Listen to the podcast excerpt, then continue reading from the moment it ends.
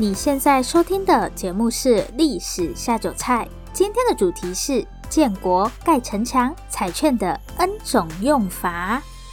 Hello，欢迎来到《历史下酒菜》，我是 Wendy，今天是我们的第八十八集节目，这集是会员限定节目。如果大家想要听到完整版的话，欢迎加入我们在 Mr. Box 推出的赞助方案。这里特别提醒大家。是只有盐烤松板猪跟综合生鱼片这两个方案才可以收听会员限定节目哦。那如果你已经订阅了九十九元的马铃薯沙拉方案，现在升级为盐烤松板猪或是综合生鱼片这两个方案，每个月会有多两集的会员限定节目，而且第一个月还有一百元的折扣优惠。大家可以在节目说明栏找到支持 Wendy 继续说故事的连结。里面就有更多关于赞助方案的细节。今天的主题是建国盖城墙彩券的 N 种用法。今天的节目比较特别，我来跟大家解释一下今天的节目会怎么进行。看标题应该可以知道，我们今天的节目主角是彩券。今天就是要来跟大家聊聊彩券的历史，但我决定不要单纯讲故事。这边呢，有一个箱子。在箱子里面，我准备了几个关于彩券的故事，然后我们会用抽的，就像彩券开奖那样，把故事抽出来。对，抽到一号球就讲一号球故事，这样二号球就讲二号球故事。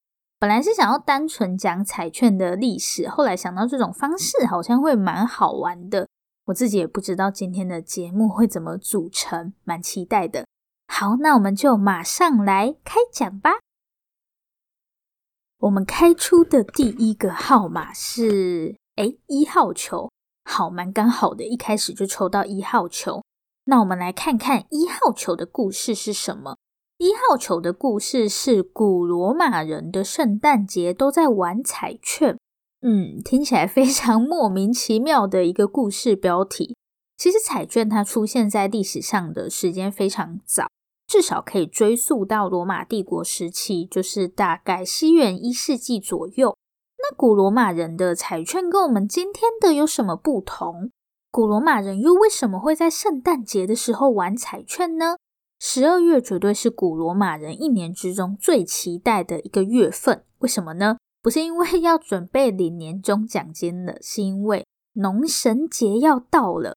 农神节从每年的十二月十七号开始，然后大家会一路庆祝到二十三号，就会庆祝整整一个星期。那农神节到底有什么好玩的？下面我们就透过一个奴隶的视角来观察古罗马人的农神节。克雷斯是一名来自高卢地区的奴隶，高卢地区大概是在今天的法国，然后比利时一直到意大利北部这一带。克雷斯在与罗马人的战争中被俘，后面则成了某个贵族家的奴隶。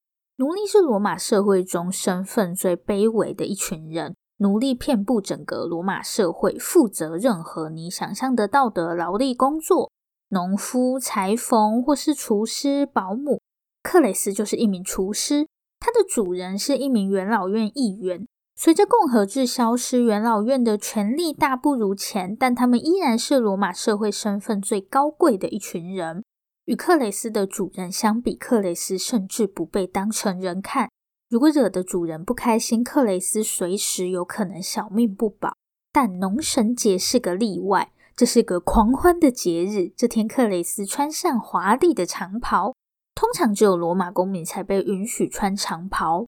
满意的照了照镜子，克雷斯来到宴会厅，桌上堆满了各种食物。克雷斯从怀里拿出一个小包裹，那是他为了今天特地准备的礼物。不久后，主人来了，面对克雷斯不合规定的服装，主人并没有特别的反应。事实上，所有奴隶都穿着不合规定的华丽长袍。克雷斯拉开主人身旁的椅子，一边傻笑，一边坐了下去。主人为克雷斯倒了一杯葡萄酒，随后克雷斯站起来宣布宴会开始。大家现在应该听得一头雾水。我刚刚不是说奴隶都不被当成人看吗？那克雷斯怎么有胆跟主人坐在同一张餐桌上，甚至还让主人帮忙倒酒？而且怎么是克雷斯宣布宴会开始？这个动作难道不应该是由主人来做吗？这个就是农神节好玩的地方，因为在这一天呢，大家可以互换身份，所以克雷斯可以穿着华丽的长袍，跟主人坐在同一张餐桌，吃着同样的食物。我知道在韩国有一种游戏还蛮类似的，因为韩语有所谓的敬语嘛，敬就是尊敬的那个敬，对比你年长的人就要使用敬语，因为他们比较重视长幼，所以就有一种游戏叫做评语时间，意思就是你在这段时间可以不用讲敬语。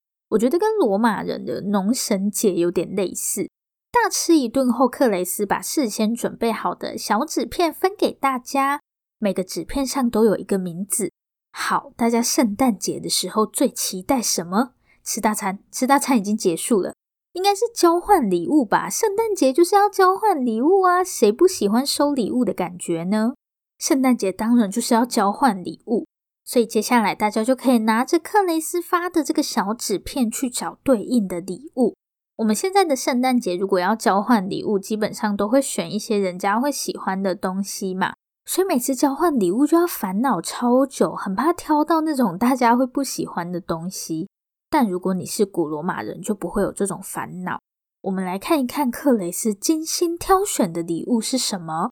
大家应该还记得，他前面有拿出一个小包裹。好在克雷斯的小包裹里面装着一个他从市场买来的太阳神阿波罗陶像，就是一个陶土做的阿波罗神像。老实说，大家觉得这个礼物如何？是不是有点嗯，感觉是跟马克杯差不多的东西呢？但有可能罗马人喜欢嘛，对不对？当然不是，谁会喜欢这种东西？所以在农神节送礼物的关键就是你可以送一些恶作剧礼物。对，所以罗马人拿到阿波罗头像也是会翻白眼的。但大家要的就是这种效果。你还是可以送一些昂贵的礼物，但大家更喜欢送一些恶作剧礼物。比方说这种没有什么实际功能的雕像，还是有人会送一些贵贵的东西。克雷斯就从主人那里获得了一把镶满宝石的小刀。大家还记不记得克雷斯前面在发的那个小纸片？这个小纸片就决定了你可以拿到什么样的礼物。所以没错，这个在农神节上的小纸片其实就是彩券的雏形。那不知道大家有没有想过，圣诞节明明就是别人的生日，结果大家在那里收礼物收得这么起劲是怎样？又不是你生日。关于这点，我真的是很疑惑，就是圣诞节为什么要交换礼物？结果原来呢，这个习俗就是从古罗马人的农神节这边来的。所以大家以后圣诞节如果想要交换一些，比方说马克杯之类的礼物，你就可以说你这是在贯彻古罗马人交换礼物的精神。就是要送一些令人傻眼的礼物，这才是交换礼物的精髓，好吗？好，快年底了，大家就把 这招学起来。后面古罗马人非常聪明，他们就发现大家很喜欢玩这种小游戏，所以罗马政府就自己发行彩券来卖。其实我觉得它比较像抽奖，诶，就是你付钱可以获得一张纸片，然后纸片上面就会写着对应的礼物。礼物一样是有好礼物跟坏礼物，你有可能会抽到土地呀，或是房子，但有可能会抽到阿波罗的头像。所以罗马政府就会发行这种彩券来卖，然后他们就可以把收到的钱拿去做一些公共建设，比方说盖城墙之类的。所以彩券一开始其实就是罗马人在农神节上的小游戏。之后罗马政府就发现可以用彩券的方式来筹措公共建设需要的经费。罗马政府的做法对于彩券之后的历史发展带来了非常重要的影响。我们现在的台湾彩券盈余也是被用在像是社会福利等公共事务上。这个传统其实就是从罗马时代开始的。OK，这个就是我们的一号球故事。现在继续来抽第二个号码。